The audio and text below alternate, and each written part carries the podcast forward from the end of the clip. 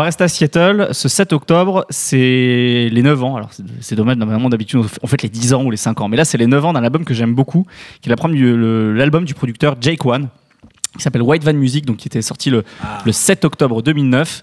Euh, Jake One, euh, bah, on, on disait que c'était que cette scène de Seattle n'est pas forcément ultra identifiée et Jake One c'est un peu ça son parcours c'est à dire qu'il a rappé au- il a produit aussi bien pour pour 50 Cent, Freeway, Brother Ali. L'album commun avec Freeway. Ah, exactement, Excellent. qui, est- qui qui excellent. Incroyable, avec la pochette et tout, là, Et- c'est beau. et Il a, il a produit à peu près pour, euh, pour plein de gens, pour MF Doom aussi, pour De La Soul, enfin bref, il a produit pour plein de gens, mais il a un son assez identifié, un son très chaud qui, qui, qui va, qui va sampler plein de choses très très très, très différentes. Et donc sur cet album, bah, il a réussi à réunir un peu tout ce monde. Tu retrouves aussi bien Young Buck du G-Unit que MF Doom, euh, Casual, tout à l'heure on parlait des, des Hieroglyphics, donc c'est un rappeur de, de ce crew-là. Bref, il y a plein de monde, c'est un excellent producteur, il a fait des, des, des- bijoux de production, donc il vient de Seattle également, White Van Music, qui fête ses 9 ans.